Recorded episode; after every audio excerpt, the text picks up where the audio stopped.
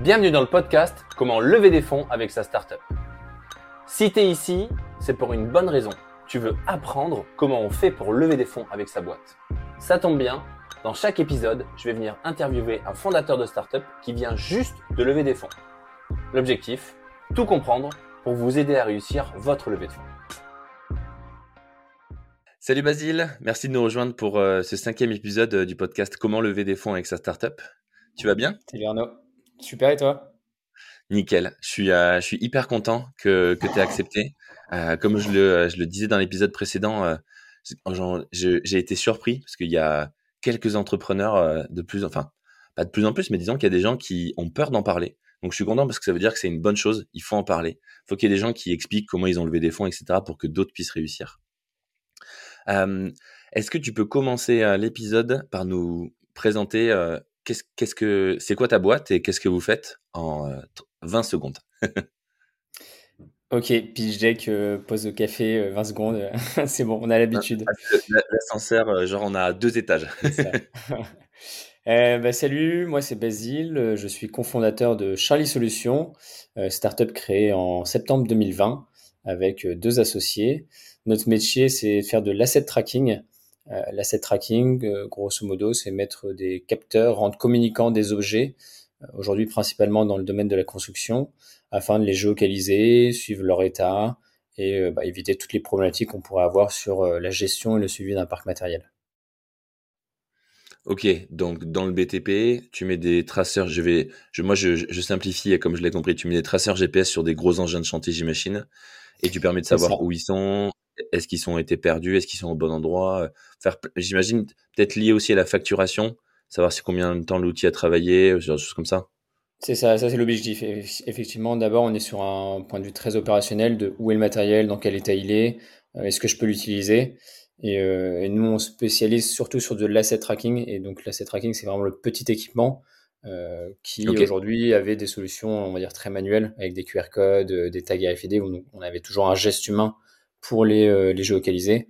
Nous, voilà, on a simplifié tout ça avec un système basé sur l'IoT, donc de, de l'Internet des objets, afin d'automatiser en fait tout le process. Ok, comme ça les mecs ils sont sûrs qu'ils peuvent démarrer un chantier, ils ont tous les outils pour bosser, ils sont pas obligés d'aller péter à l'autre bout de la ville pour aller chercher ou acheter une perceuse, ce genre de choses quoi. Exactement. Chez Charlie, en du fait, coup, notre mission c'est c'est vraiment de, de donner du temps en fait aux organisations à qui on s'adresse. C'est euh, c'est éviter qu'elles perdent en fait euh, bah, du temps à, passer euh, à gérer leur parc, à suivre leur parc, parce que c'est pas leur cœur de métier.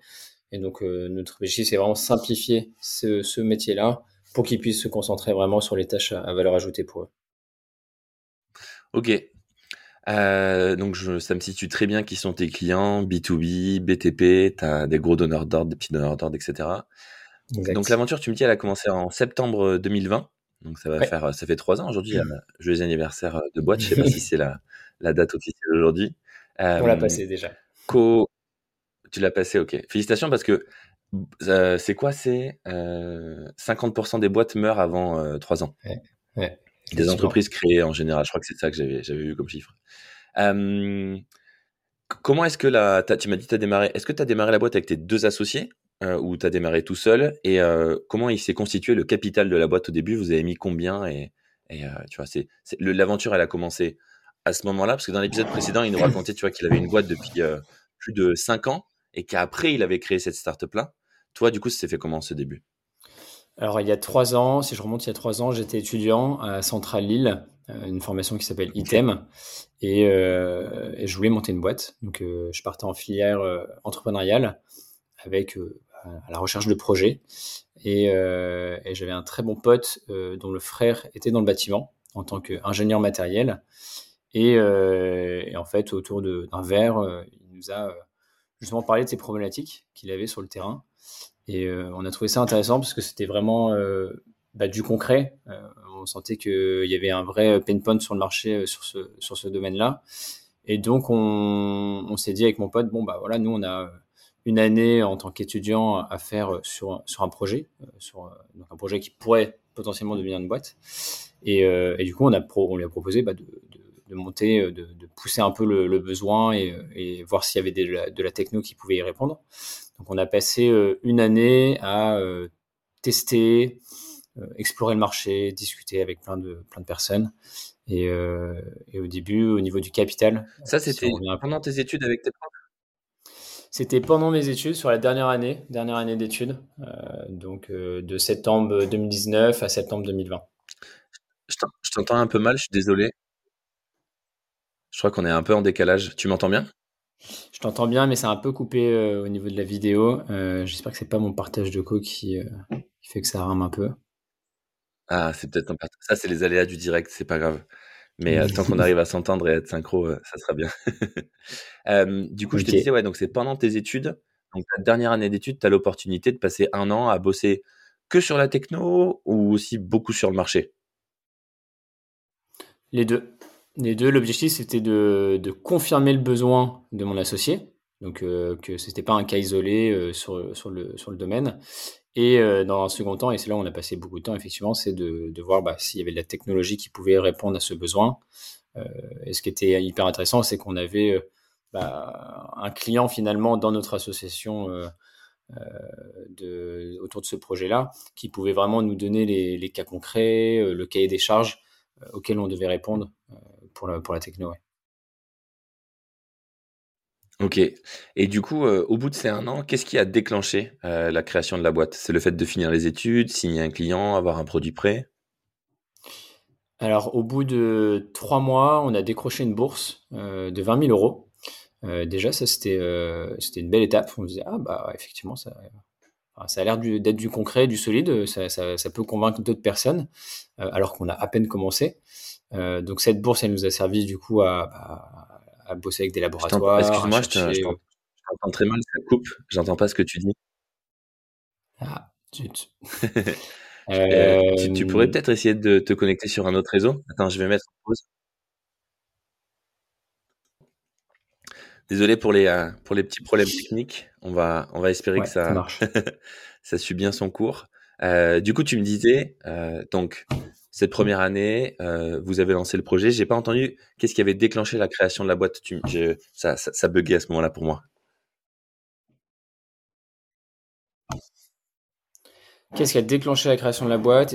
Bah, C'était euh, le fait d'avoir euh, bossé avec des laboratoires, trouvé une techno qui pouvait répondre aux besoins de mon associé et, finalement de la mettre en place sur un chantier en conditions réelles. Et, et là, on s'est aperçu que bah, ça fonctionnait, qu'on avait des bons résultats. Euh, donc okay. c'était euh, le moment où on s'est dit bon bah voilà, il n'y a plus qu'à, faut, faut y aller maintenant. Ce premier client, il était payant?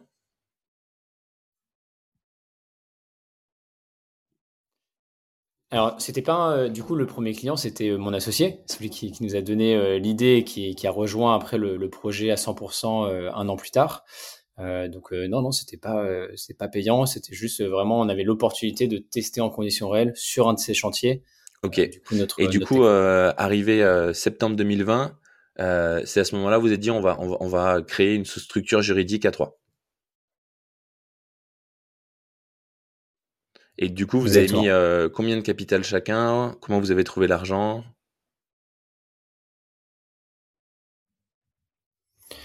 Euh, Je pense qu'au départ, on a mis. Euh, on est monté à 10 000 euros de capital, à 3, euh, sachant qu'on avait déjà eu une bourse de 20 000 euros avant création. Donc ça a facilité un peu euh, la montée de, ce capital. Mais oui, on n'a pas mis énormément de, de notre poche au, dé, au départ. Euh, on a commencé, voilà, on a commencé comme ça. On a fait un premier recrutement euh, un mois après pour, on va dire, industrialiser la solution. Et, et, après, en termes de financement, on a, on est passé par un peu tout ce qu'on pouvait faire en France. On est quand même bien logé en France là-dessus. Il y a, il y a pas mal d'aides. Euh, faut pas hésiter à aller, aller chercher euh, tout ce que ouais. tout ce qu'un entrepreneur peut prendre, parce qu'il y a beaucoup de choses qu'on peut faire. Euh, la BPI, les réseaux, euh, type réseau entreprendre, aux défis, euh, les aides de la région. Il y a, la région a plein d'aides à, à, donner aux startups qui vont créer de l'emploi sur le territoire. du coup, la première année, vous avez récupéré combien entre la région, les BPI, les aides et tout ça, entre réseau entreprendre?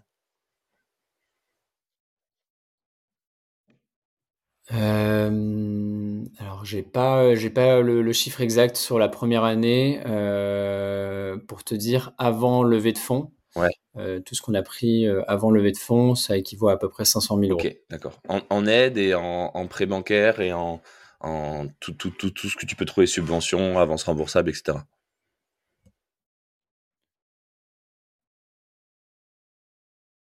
Exactement. Sur les 500 000 euros, il y avait 60 000 euros de prêt bancaire, pur et dur. Le reste, c'est la subvention, du, du prêt d'honneur, de l'avance remboursable.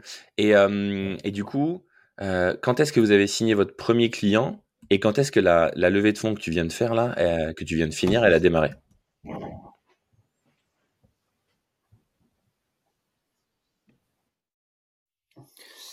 Alors, on a signé notre premier client en mai 2021.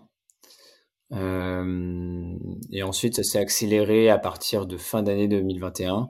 Euh, finalement, enfin, on a fait une petite année 2021 de commercial. C'est vraiment en 2022 qu'on a commencé euh, à démarcher plus de clients et à faire un premier chiffre d'affaires convenable. Et, et, du coup, on a lancé le process de levée de fonds en, en, juillet 2022. On a commencé à en parler on avait notre deck euh, qu'on avait préparé très vite fait. On allait voir des premiers invests. On s'est rendu compte qu'il fallait euh, bosser un peu plus, donc préparer un BP, euh, une data room. donc ce qu'on a fait pendant l'été et donc on a rattaqué vraiment le process de levée de fonds à partir de septembre. On a, on a un gros lag, j'espère que ça rendra bien à la vidéo. Moi j'arrive à entendre, mais je vois que ça, ça lag entre nous. du coup, septembre 2022, tu as un deck, tu as une data room après l'avoir montré à des business angels. Et tu, tu, tu, veux lever combien à ce moment-là? Vous vous êtes dit combien on veut lever?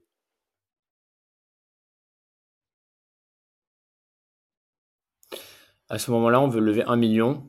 Euh, 1 million en donc moitié equity, moitié dette. donc on a ça comme objectif avec un objectif de closer à la fin de l'année 2022. Donc on se disait en décembre 2022, ça va être closé et on va pouvoir accélérer sur l'année 2023. Ça, c'est tendu de finir une levée de fonds. Hein. En tout cas, j'en ai pas vu beaucoup qui se finissent en 3-4 mois, euh, surtout quand tu démarres comme ça. Euh, quelle valorisation pour 500 000 euros, du coup, t'espérais?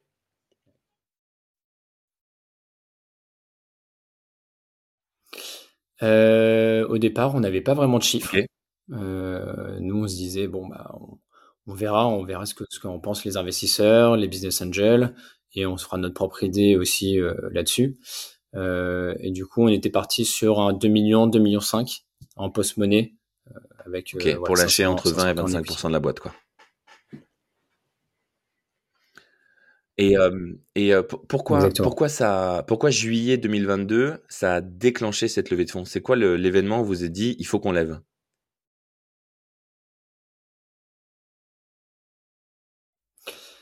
Euh, tout simplement euh, qu'on avait des, euh, on avait un temps de démarchage assez long au niveau de, nos clients.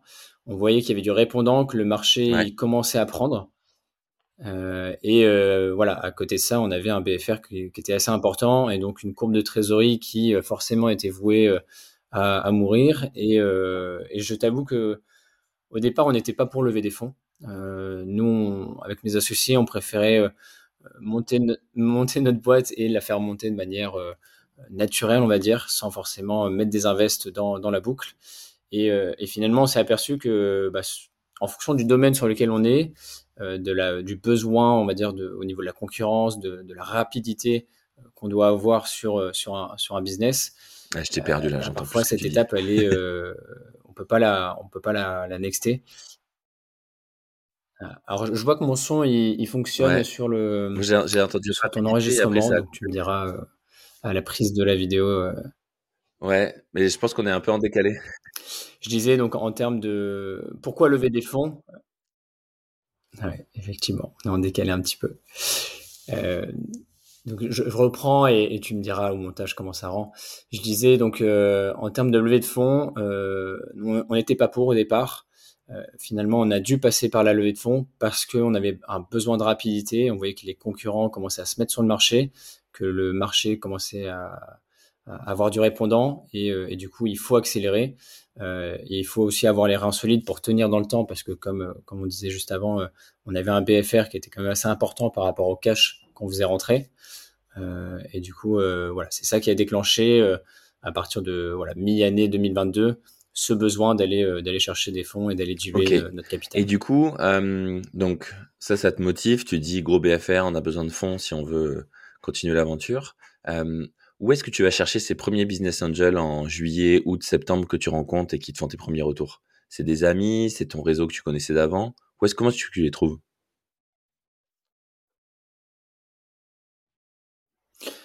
Euh, alors au départ, on n'était pas allé, euh, on n'est pas allé voir directement des business angels. On a challengé, on va dire, notre BP avec, euh, enfin notre deck BP avec des accompagnateurs, des mentors qu'on a autour du, projet. Les premiers qu'on va voir, c'est des fonds d'invest, des, des VC, un peu de tout sur la place parisienne, lilloise, partout en France. Et, donc je commence à un peu fouiller sur le net. Bah, comment trouver un VC, euh, comment on fait, comment ça, comment ça se passe. Et donc, euh, au fur et à mesure des, rendez-vous, en fait, on, commence à prendre un peu ce langage, parce que c'est vraiment un langage, en fait, euh, de parler avec un VC. Et donc, je conseille de pas, pas attaquer directement le VC qu'on souhaite à la fin, parce qu'on risque de souper, forcément. Il vaut mieux se faire la main sur des VC sur lesquels avec qui on ne veut pas travailler, pour se faire la main. Pour aller enfin euh, ensuite euh, attaquer ce Je suis bien d'accord et je pense que tous les invités qu'on a eu dans ce podcast et qu'on aura sont totalement d'accord avec toi. C'est euh, c'est un autre univers, c'est d'autres codes. C'est pas du tout les codes de la startup, c'est les codes de la, c'est les codes de la finance, de l'investissement, du risque. C'est, c'est eux, ils voient, eux, ils, analysent d'autres choses auxquelles toi tu penses, tu penses même pas. Donc, c'est vrai que c'est un exercice qui est, qui est pas facile. Donc, tu vas voir ces mecs-là. Et comment ça se passe du coup jusqu'à la fin de l'année? J'imagine que tu prends des gros râteaux ou alors tu as, des, des, des lettres d'intention. Comment ça se passe? Ouais, on se prend pas mal de râteaux. il y en a pas mal qui nous font, nous font comment dire, qui nous font avancer dans leur process. Donc on fait le R1, le R2, le R3. Et, à la sortie, ils lâchent une excuse. On n'y va pas euh, pour X raisons. Euh, et donc nous, on a un peu cette impression de, combler euh, leur rendez-vous, parce qu'ils doivent faire des rendez-vous, mais finalement que voilà, on perd notre temps. Et, donc on se prend pas mal de râteaux, c'est assez frustrant, c'est un peu comme un commercial hein, qui faut, faut avoir le, la tête sur les épaules et de la volonté parce que c'est dur de se prendre des râteaux et ça prend du temps, c'est très énergivore de, de, lever des fonds. Euh, surtout quand on a le business à faire tourner euh, à côté. Euh, donc on on se décourage pas, on multiplie les rendez-vous, on ouvre un peu notre panel, on devient moins restrictif, c'est-à-dire qu'on va voir des réseaux de BA, on essaie d'en parler au maximum de personnes et on va pitcher, on essaie de faire parler de, de cette recherche de fonds pour intéresser, intéresser tout simplement des, des investisseurs. Euh, et, donc finalement, euh, sur la fin de, ce, de cette période-là, donc on arrive en décembre 2022, on n'a toujours pas closé les fonds. Ah, les fameuses on est de très loin de closer les fonds. Euh, mais du coup, exactement. Mais on commence à, à, voir, à se voir dessiner voilà, quelques VC qui, sont, qui sont intéressés et intéressants pour, pour nous, sur lesquels on commence à, voilà, à construire vraiment une relation. Et, et, et finalement, ça, on a bien aimé parce qu'on se dit, on a peut-être lancé un peu tôt ce process de levée de fonds parce que bah, en juillet, juillet 2022, on n'avait pas les chiffres, euh, on parlait pas du tout ce langage de levée de fonds, on était très loin de, de en fait, même nous, d'être ouvert à, diluer le capital.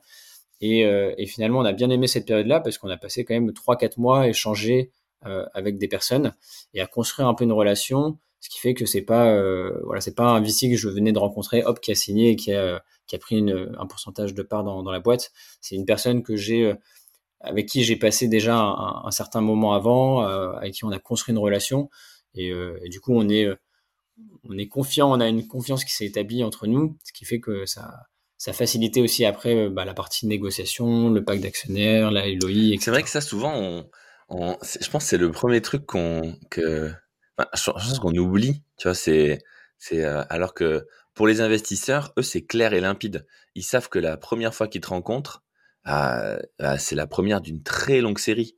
Donc c'est pour ça qu'ils acceptent des rendez-vous parce qu'ils veulent, ils veulent prendre le temps d'apprendre à te connaître, de voir, etc. Et, et, eux, ils savent que ça prendra du temps. Mais toi, au début, tu le sais pas, quoi. Toi, tu, tu dis peut-être que je vais choper le premier soir, quoi. Et en fait, euh, c'est très rare de, enfin, sauf l'épisode de, la, semaine, euh, de, ah, de l'épisode 4, mais en plus, il, nous le dit dans l'épisode 4. J'imagine que tu n'as pas encore entendu parce qu'il n'est pas sorti, mais il nous dit qu'il était euh, dans l'eau avec un mec et qu'il cherchait 200 000 balles et que ce mec-là était le gestionnaire d'un fonds et qu'ils étaient dans l'eau à bord de la plage et que le mec lui dit euh, ok vas-y je mets 200 000 mais genre euh, comme ça tu vois. Et euh, mais mais bon après dans l'histoire il nous raconte que finalement le mec a pas ah mis parce que il y a eu toute une histoire avec la crypto qui a fait qui était pas liée à sa boîte. Mais c'est vrai qu'on oublie que ben bah, les VC eux leur métier c'est quand même c'est pas d'investir dans ta boîte c'est d'investir dans toi. Donc il leur faut du temps. Mmh. ok Complètement. Et surtout au stade auquel on est. Quand on est sur une seed, euh, c'est comme tu dis, c'est un investissement sur les fondateurs. Et donc, c'est notre tête finalement qu'on vend. Euh, et c'est là-dessus qu'ils vont Et euh, du coup, donc, fête de Noël, t'as rien. Tu, tu passes les fêtes que les entrepreneurs connaissent bien, où toute ta famille te demande si jamais alors ça en est où? et tout. Tu dis bah, pas envie d'en parler. Et, euh, mmh. et du coup, janvier, euh, qu'est-ce qui se passe? Comment tu réattaques? C'est quoi les T'en es où?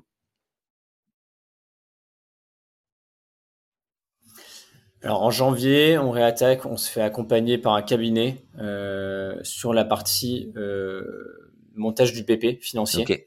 C'est-à-dire qu'on on a un BP financier qu'on a qu'on a fait nous-mêmes, fait maison et qui est un peu bancal et euh, sur lequel même nous on peut pas s'appuyer.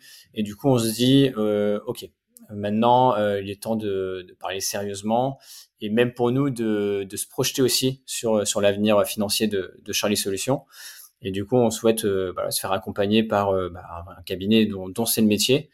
et du coup, on passe, on va dire, le mois de janvier, presque au complet, à travailler, travailler ce, ce BP financier euh, afin qu'on puisse se projeter un maximum euh, dans, euh, dans l'avenir de, de, la santé financière de la boîte. Et du coup, ça nous aide forcément bah, à mieux discerner comment on va lever et placer des fonds, notre levée de fonds là-dedans. Et donc, courant de ce mois, on continue à échanger avec les personnes avec qui, avec qui on a accroché. Et, et, donc arrive février où là, on leur présente le BP. Et là, effectivement, ça, ça, commence à matcher. Euh, et, du coup, les investisseurs avec qui on discute, ils voient une opportunité. Et donc, c'est là, à partir de ce moment-là, qu'on commence du coup euh, à parler un peu plus négociation. Et, donc, il y a la première LOI qui sort. Donc, la première preuve un peu d'engagement euh, d'un fonds d'investissement. Et donc, c'est là où combien cette LOI C'était un, c'était un fonds et, et c'est arrivé quoi du coup en mars, j'imagine, février? C'est arrivé en février-mars. Euh, donc c'est euh, une LOI qui vient d'un fonds euh, de, de, la région lilloise. Euh, et donc c'est un montage financier avec euh, avec deux autres fonds avec le, lequel il, lesquels il a l'habitude de travailler. Et, et donc donc c'est une LOI qui est supérieure à celle qu'on au montant qu'on voulait lever. Okay. à la base on était sur sur un palier de 1 million et finalement on est monté à 1 million 5. Euh, donc 750 en equity et 750 en dette. Euh, voilà, on se disait toujours dans notre tête qu'on allait faire euh, du 1 pour 1 avec, avec la partie bancaire.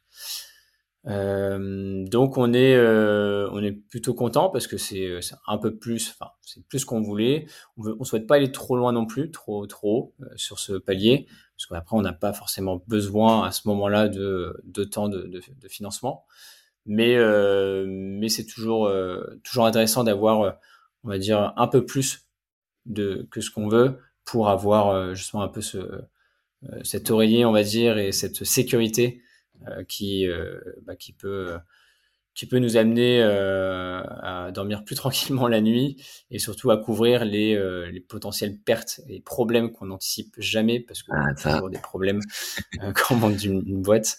Donc voilà, c'est toujours, toujours intéressant d'avoir ça. Première LOI, celle-là, elle est, euh, elle est géniale, c'est le parce que elle permet d'aller voir d'autres invests, elle permet de montrer à tout le monde que, en fait, c'est la première preuve que tu peux montrer à tout le monde pour dire, ok, euh, on n'a pas fini la levée, mais euh, bah, il y a des gens qui sont intéressés. C'est, c'est vraiment, tu sais, c'est un marqueur dans la levée, je trouve, qui est hyper important.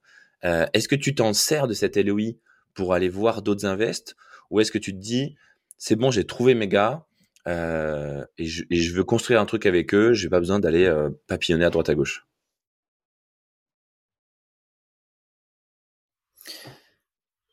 Effectivement, on s'en sert. On s'en sert. Euh, d'un côté, j'ai envie de dire, même si ces, fonds-là sont hyper intéressants et on a envie de travailler avec eux, on ne peut pas se baser que de, fermer toutes nos portes et d'essayer de construire le, enfin de faire la levée avec eux parce qu'en fait on n'est pas à l'abri qu'ils se retournent au dernier moment. Donc effectivement on s'en sert, on prend cette OLI, on va voir euh, plein d'autres fonds euh, d'investissement.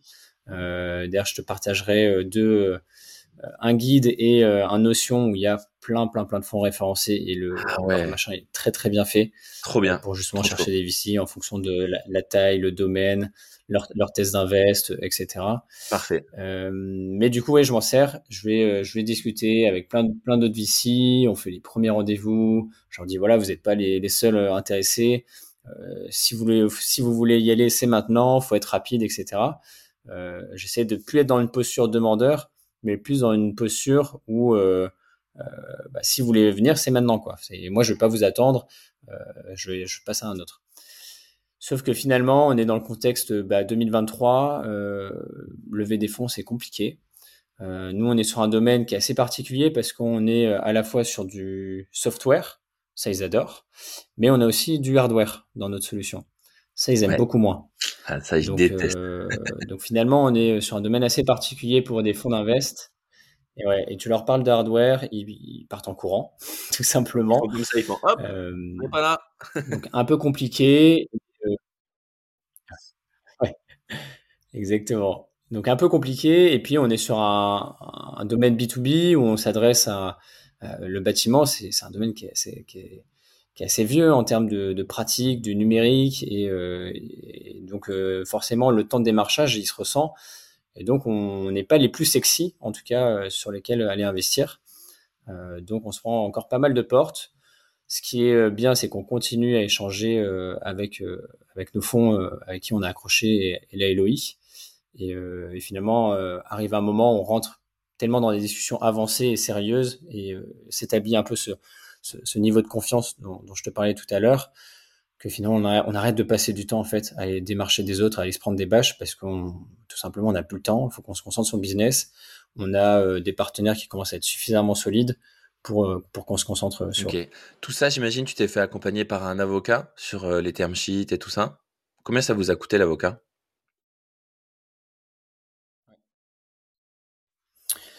Euh, sur la globalité, on est sur okay. une dizaine de milliers d'euros. Euh, donc sur euh, toute la partie accompagnement, mais aussi du coup la clôture, euh, le, toutes les sorties de. de et le et en janvier, j'ai oublié de te poser la question tout à l'heure. Tu m'as dit en janvier, on s'est fait accompagner pour le BP. C'était payant ça aussi? Ça t'a coûté combien? Alors c'était payant. J'ai plus le chiffre exact, mais il y avait une partie qui était financée par la BPI la BPI a des aides pour tout. Il ne faut pas hésiter à, à discuter avec, avec son, son, interlocuteur BPI. Mais du coup, il y avait, euh, il y avait une aide, euh, je ne sais plus comment elle s'appelait, mais qui permettait de financer 50% de cet accompagnement. Euh, donc, ça nous a coûté moins de 5000 euros, ça c'est sûr. mais je okay. le chiffre exact. Ok, trop bien. Donc là, on est, on en est où là en termes de chronologie? Dans l'année On est en, on est en juin, mai 2023. Donc on arrive en, mai. Euh, on a commencé à discuter euh, pacte d'actionnaires. donc en fait finalement sur cette LOI, on avait déjà amorcé plein de choses. Euh, justement pour euh, anticiper un peu ces phases de pacte d'actionnaires qui peuvent, qui peuvent prendre beaucoup de temps euh, sur, les, sur les discussions, les négociations. Et donc, on, on l'avait pas mal anticipé. On avait déjà bah, discuté des choses les plus importantes qui sont le pourcentage, la, la valorisation, on va dire les, les, grosses clauses un peu d'un pacte d'actionnaires, euh, voilà, toutes les grosses clauses, les grosses clauses. Et, euh, et, du coup, on arrive en mai-juin où on, bah, on, finit par finir par signer ce, ce pacte d'actionnaires. Et, euh, et donc, il ne reste plus qu'à définir une date de closing. Euh, on veut absolument euh, la faire avant l'été parce que sinon, euh, bah, l'été, il ne se passe plus grand-chose. Il faudra attaquer après l'été. Potentiellement, voilà, il y a eu un, il y a un événement non prévu qui fait que bah, potentiellement il y en a un qui se retourne. Et donc on veut pas que ça arrive, donc on fait, on fait tout pour que ça, ça close avant l'été et, on finit par y arriver. Ok, et du coup tu as levé combien? Donc 750 000, c'est ça?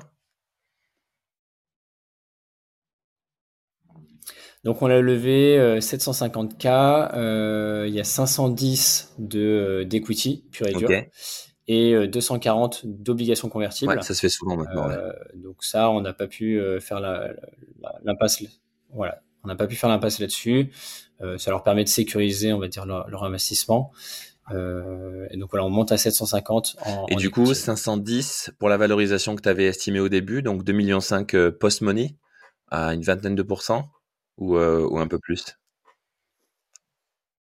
Alors finalement, on, finalement, on tombe sur sur 2 millions, 2 millions euh, post-monnaie euh, pour 25%. Euh, ce, qui est, ce qui est bien, c'est dans, dans la norme, un peu, un peu, enfin, c'est top. Ça te laisse aussi de la marge. Ça les, ça les donne, ça leur donne aussi, c'est un bon deal pour eux parce que du coup, ils prennent aussi une part sur un risque non négligeable et en même temps, ils prennent pas trop. Donc ça veut dire qu'il y a de la place pour faire venir d'autres invests plus tard et eux, ça va sûrement les motiver pour trouver aussi les invests de demain euh, parce que c'est ça en fait qui, c'est comme ça que eux ils vont gagner de l'argent.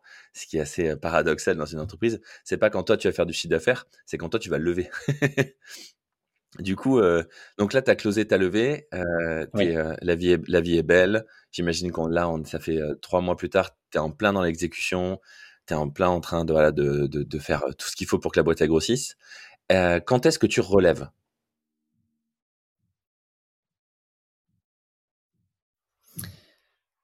J'espère euh, jamais. Lever des fonds, c'est pas facile. Euh, ça, fait mal. Hein. On ouvre, enfin c'est clairement on ouvre on ouvre notre cœur et euh, il y a des invests qui viennent bah, mettre un peu des coups de couteau parce que finalement parler de toutes ces clauses là, ça fait, ça fait pas forcément du bien et, au départ on a envie de, bah, de, garder la main en fait sur notre BP. Et mais voilà, on n'a pas le choix comme je le disais juste avant. Il faut accélérer donc faut faire entrer du, capital et, et, des fonds d'invest. Et alors quand est-ce qu'on va relever euh, Je pense que d'ici 18 euh, mois à 24 mois, ok. Euh, à mon avis, on aura besoin de relever, tout simplement parce que on aura, j'espère d'ici là, assis un peu notre notre position sur le marché français et qu'on voudra partir à l'international. Et donc forcément pour ça, il faut du cash. Donc la prochaine levée, c'est. on risque d'avoir besoin de lever des fonds. La prochaine levée, c'est bientôt, c'est dans, dans, dans quelques mois. J'imagine que tu vas la commencer parce que tu sais qu'elle prend du temps. Et, euh, et du coup, c'est pour aller à l'international après. J'ai hâte que tu, que tu la réussisses. Enfin, je t'espère en tout cas de la réussir celle-là et que tu viennes nous en parler euh, dans un an et demi, deux ans, euh, quand tu l'auras, quand tu l'auras closé et que tu nous racontes toutes les, toutes les galères. je te le demandais en off avant.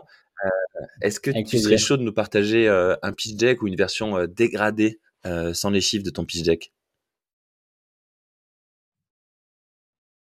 Ouais, sans souci. Ouais. Trop cool. Je le partagerai euh, sur LinkedIn euh, comme je fais à chaque fois. Et euh, du coup, bah, merci beaucoup pour tous les conseils et pour tout ça. on va terminer ce podcast avec deux questions.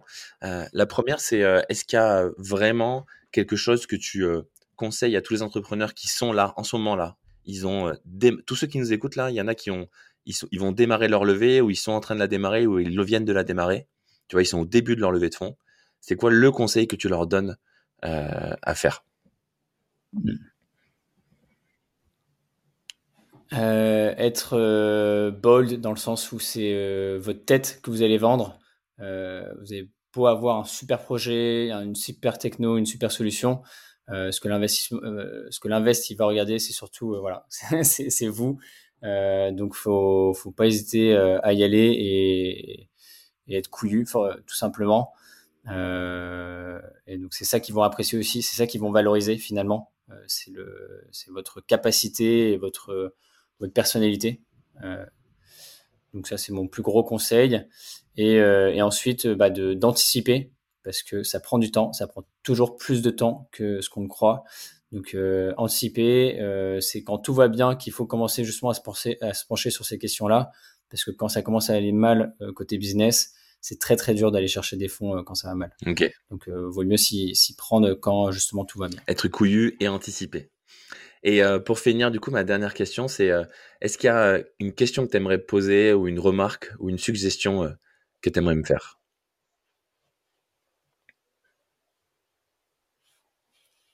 Euh... Non, j'ai pas de remarque particulière. Euh, je trouve ça bien, ce podcast, justement, de parler euh, de ce process de levée de fonds euh, sur lequel on n'a pas forcément de visibilité quand, quand on se met, quand on s'engage dedans. Donc, non, c'est top. Je te partagerai mes deux, trois liens que, que j'ai bien explorés pendant cette levée qui m'ont beaucoup servi sur des listes de VC, de BA et un guide comment, comment lever des fonds. ça peut être intéressant pour d'autres aussi à partager. Ok, merci beaucoup euh, Basile pour tout ça. Merci d'avoir, euh, à tous et à toutes d'avoir écouté le podcast. Euh, je te souhaite une, une bonne journée et je vous dis à tous à bientôt. Salut Basile. Merci d'avoir écouté cet épisode, j'espère qu'il t'a plu. Pour aider le podcast, tu as trois choses à faire. 1. T'abonner, ça fait vraiment plaisir. 2. Écrire un commentaire en posant une question ou proposant le prochain invité. Et 3. Partager cette vidéo avec un entrepreneur. Comme d'habitude, notre invité et moi-même, on répondra à toutes vos questions en commentaire. On se voit bientôt pour un nouvel épisode du podcast Lever des fonds avec sa startup.